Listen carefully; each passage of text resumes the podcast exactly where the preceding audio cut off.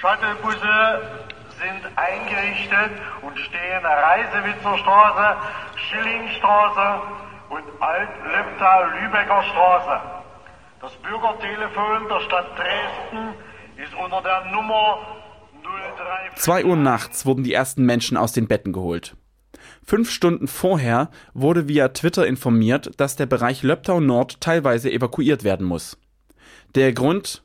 Fund einer Fliegerbombe. Dienstag, den 22. Mai 2018 um 17.10 Uhr. Dresden, Löbtauer Straße, Ecke Wernerstraße. Wir informieren fortlaufend unter dem Hashtag Fliegerbombe. Eine Gebietskarte mit dem zu evakuierenden Bereich gab es hinterher. Ich war nicht betroffen, wohl aber einige Bekannte und Freunde. Ja, also ein Kumpel hatte zu mir schon um halb elf gesagt, dass bei uns da evakuiert wird. Da wir aber relativ weit entfernt von der Bombe waren, habe ich mir da erstmal nichts dabei gedacht und äh, habe ich erstmal wieder schlafen gelegt. Um zwei nachts kam dann doch der Polizeiwagen durch die Straßen und habe dann relativ schwer verständlich äh, gebrummt, dass jetzt doch alle raus müssen.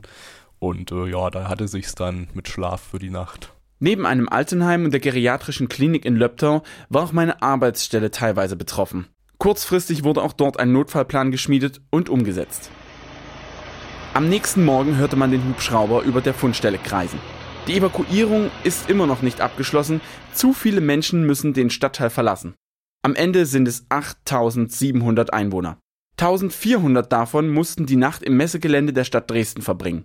Der Polizeisprecher Thomas Geithner informiert die Bevölkerung. Wir befinden uns hier am Fundort der Fliegerbombe an der Wernerstraße, Ecke Leptauer Straße. Unser Einsatz geht jetzt schon seit 17 Stunden. Jetzt haben wir aktuell die Evakuierung abgeschlossen, fahren jetzt nochmal durch den Bereich mit Lautsprecherdurchsagen, um das letzte Mal zu prüfen, ob der wirklich personenfrei ist.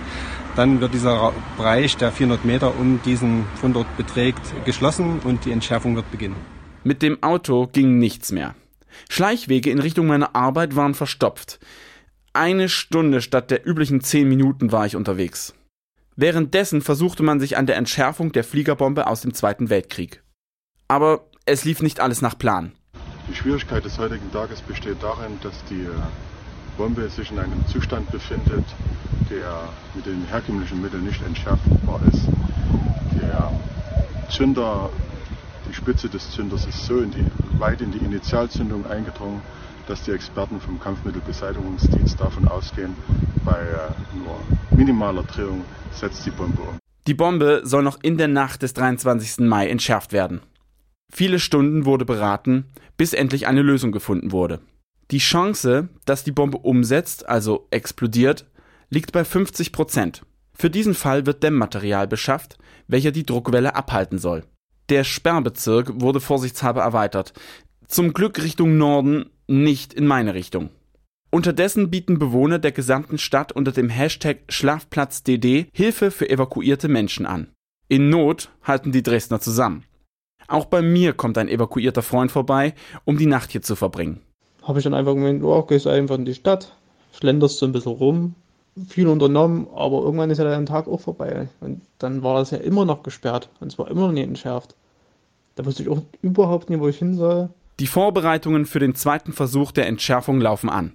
Die Lichter auf den Straßen wurden ausgeschaltet, auch bei uns vor der Haustür. Gegen 23.15 Uhr lauschten alle in die Dunkelheit. In der Hoffnung, nichts zu hören.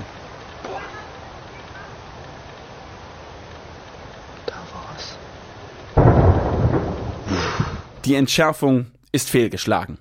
Also wir haben aktuell einen Brand an dem Entschärfungsort. Das heißt, dieses Dämmmaterial, was wir über diese Bombe gelegt haben, hat Feuer gefangen.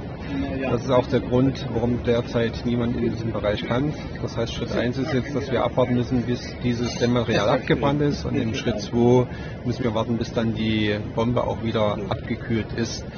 Erst dann können wir uns selber vor Ort einen genauen Überblick verschaffen. Äh, bis dahin ist die Gefährdung nach wie vor bestehen. Das heißt, durch diese Teildetonation gibt es eben noch einen Teil, äh, der noch unklar ist. Es kann quasi noch zu einer weiteren Teildetonation kommen. Und solange wir das nicht wissen, bleibt sowohl der Evakuierungsbereich bestehen als auch die Straßensperrung. Rauch steigt über dem Fundort auf und der Geruch, als wäre Silvester, wurde vom Wind bis in meine Nase geweht. Die ganze Nacht brennt es. Am Morgen des 24. Mai ist wieder ein Hubschrauber unterwegs, um die Situation zu überprüfen. Der aktuelle Stand? Es brennt noch immer. Die Evakuierungszone hat noch immer Bestand. Von Explosionsgefahr ist die Rede. Ein Löschroboter kommt zum Einsatz, welcher die Bombe herunterkühlen soll. Danach wird ein besonders geschützter Bagger zum Einsatz kommen, der die restliche Bombe von Schutt befreit. Und dann. Gegen 16 Uhr hat der Sprengmeister Entwarnung gegeben. Äh, die Bombe ist entschärft. Es gibt keine Gefahrensituation mehr. In den nächsten Minuten, wenn sie schon ist, wird der Evakuierungsbereich aufgehoben. Endlich. Nach fast 48 Stunden Ausharren und Bangen ist es geschafft. Die Leute können wieder zurück in ihre Wohnungen und auch ich kehre am nächsten Tag wieder in meinen normalen Arbeitsalltag zurück.